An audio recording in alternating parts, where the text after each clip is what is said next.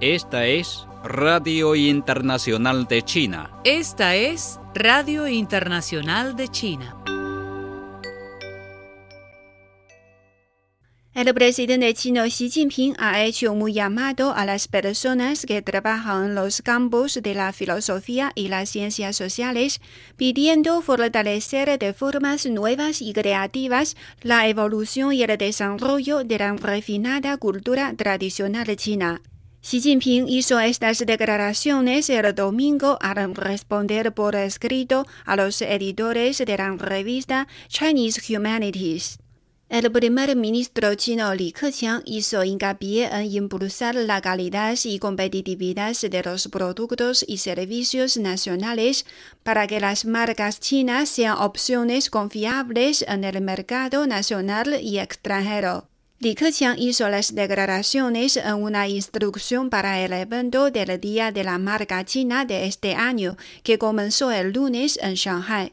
El consejero de Estado y ministro de Relaciones Exteriores de China, Wang Yi, será el anfitrión de la segunda reunión de ministros de Relaciones Exteriores de China y Asia Central, C más C5, informó el lunes una portavoz del Ministerio de Relaciones Exteriores de China. La reunión se llevará a cabo el 12 de mayo en Xi'an, capital de la provincia de Shanxi, noroeste de China, según comunicó la portavoz Hua Chunying. La portavoz china expresó el domingo conmoción y una enérgica condena por los mortales ataques en serie sucedidos cerca de una escuela secundaria para niñas en Kabul, capital de Afganistán.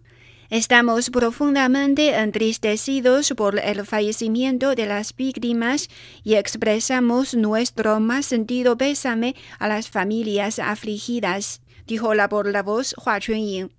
La parte continental de China registró el domingo 11 nuevos casos de COVID-19, todos ellos importados, informó el lunes la Comisión Nacional de Salud de China. De la cifra total, cuatro se reportaron en Shanghai, dos en Guangdong y dos en Shanxi, mientras que Zhejiang, Sichuan y Yunnan informaron de un paciente cada una, según la misma fuente.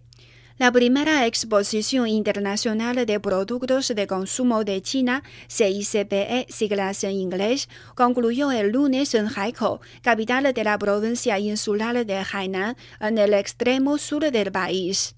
Un total de 2.628 marcas de 1.505 empresas chinas y extranjeras participaron en la feria, que duró cuatro días. Las empresas provenían de 70 países y regiones.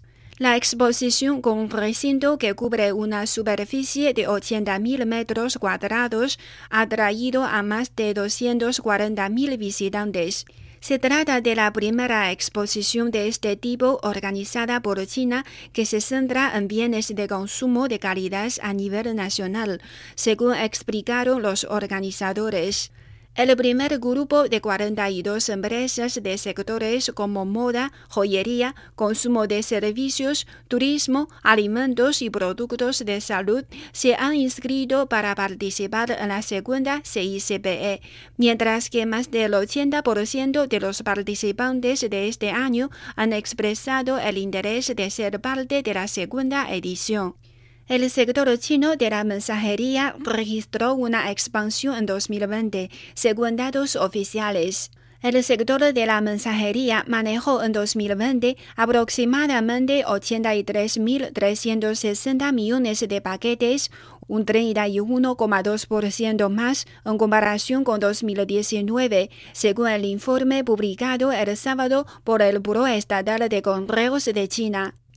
China ha ampliado los canales para que los pacientes compren medicamentos bajo los programas de seguro médico del país, manifestó el lunes un funcionario de seguridad sanitaria. En el caso de los medicamentos cubiertos por el programa de negociación de precios del sistema de seguro médico, los pacientes pueden comprarlos en hospitales o en farmacias calificadas, disfrutando en ambos canales de los mismos términos de reembolso, dijo Juan Huapo, funcionario de la Administración Nacional de Seguridad Sanitaria, en una conferencia de prensa. La Sociedad de la Cruz Roja de China ofreció a India un millón de dólares en asistencia en efectivo para ayudar al país a combatir la COVID-19, dijo el domingo la Fundación de la Cruz Roja China. Además, un lote de suministros contra la pandemia donados por la Organización Humanitaria China partió el domingo por la mañana de Chengdu en la provincia de Sichuan, suroeste de China, y llegó a la ciudad de Bangalore horas más tarde, dijo la dicha fundación. Los suministros incluyen 100 concentradores de oxígeno, venden respiradores no invasivos y venden respiradores invasivos, agregó la dicha fundación.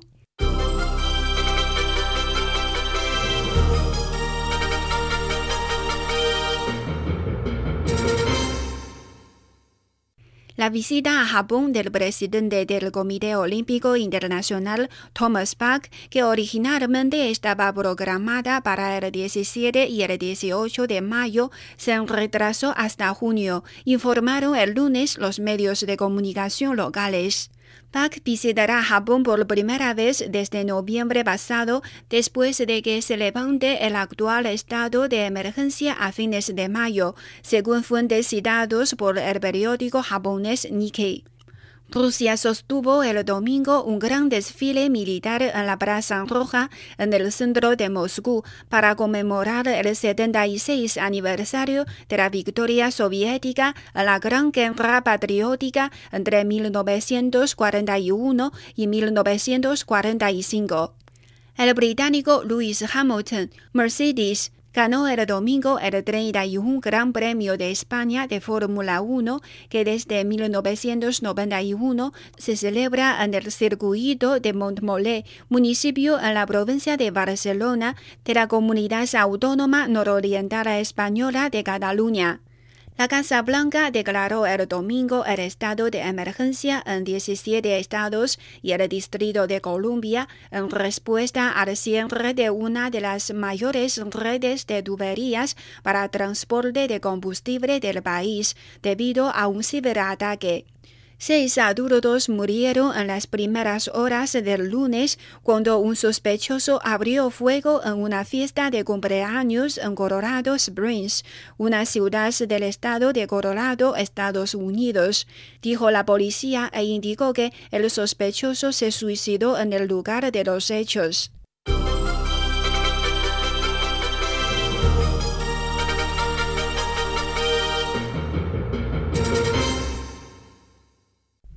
La reunión de ministros de Relaciones Exteriores del G7 concluyó recientemente en Londres. Como era de esperar, China se convirtió una vez más en el protagonista en la sombra de la conferencia. El secretario de Estado estadounidense Anthony Blinken declaró en la reunión que el propósito de Estados Unidos no es contener o reprimir a China, sino trabajar para mantener un orden internacional basado en reglas. Esto es realmente absurdo. Como el mayor destructor del orden internacional, como Estados Unidos puede exigir desvergonzadamente que otros países cumplan con el orden internacional. ¿Para quién sirve el orden internacional que ellos llaman? Desde que el actual gobierno de Estados Unidos llegó al poder en enero de este año, siempre ha utilizado las reglas y el orden internacional como abanderado del multilateralismo. Pero cien días después, el mundo exterior descubre decepcionado y no sorprendido que las reglas a las que se refería Estados Unidos no eran más que reglas hegemónicas y reglas de círculo pequeño. Lo que Estados Unidos llama multilateralismo no es más que política de grupo para ganar aliados. En otras palabras, en comparación con la promoción abierta del unilateralismo del predecesor, el gobierno actual de Estados Unidos ha utilizado la bandera del multilateralismo para engañar al mundo, pero la esencia es la misma. Tomemos como ejemplo el principio de no injerencia en los asuntos internos.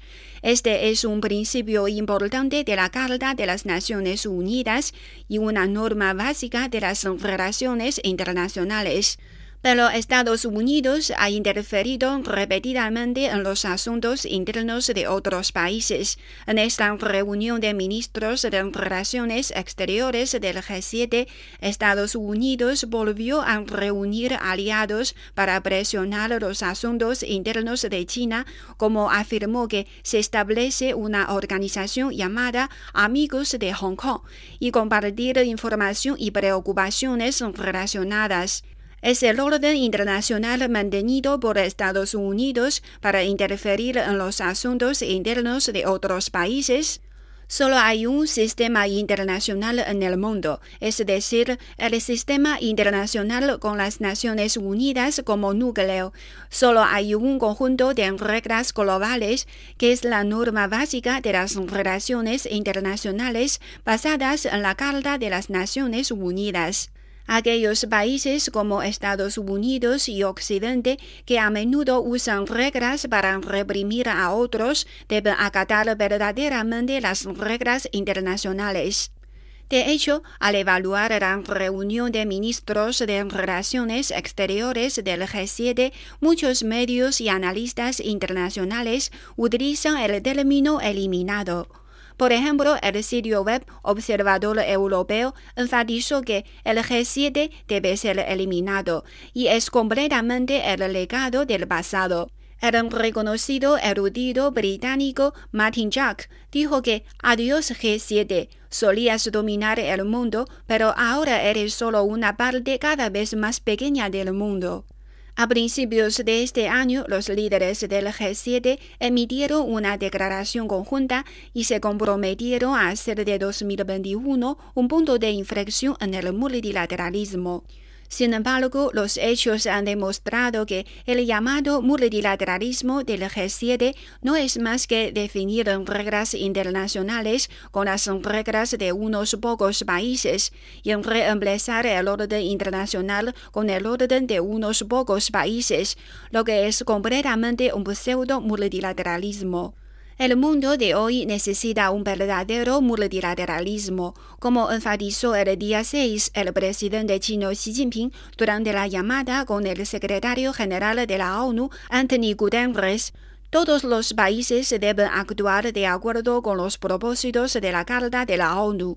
No deben ejercer el unilateralismo y el hegemonismo y no deben actuar juntos en pequeños círculos en nombre del multilateralismo y dedicarse al enfrentamiento ideológico. Esa voz es lo que el mundo realmente necesita cuando se trata de una nueva encrucijada.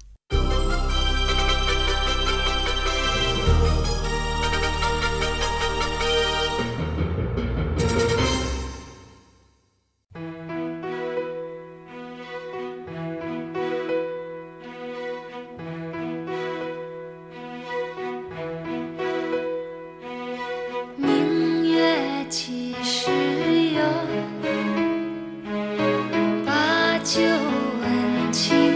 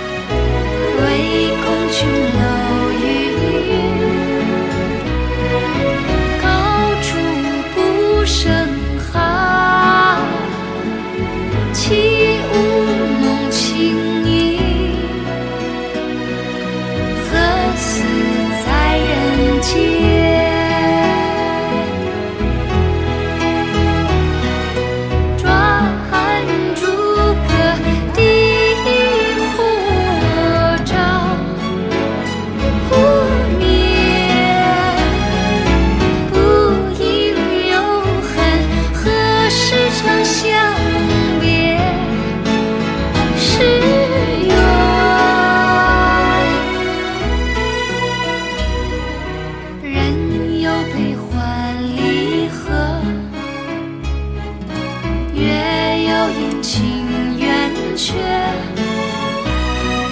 此事古难全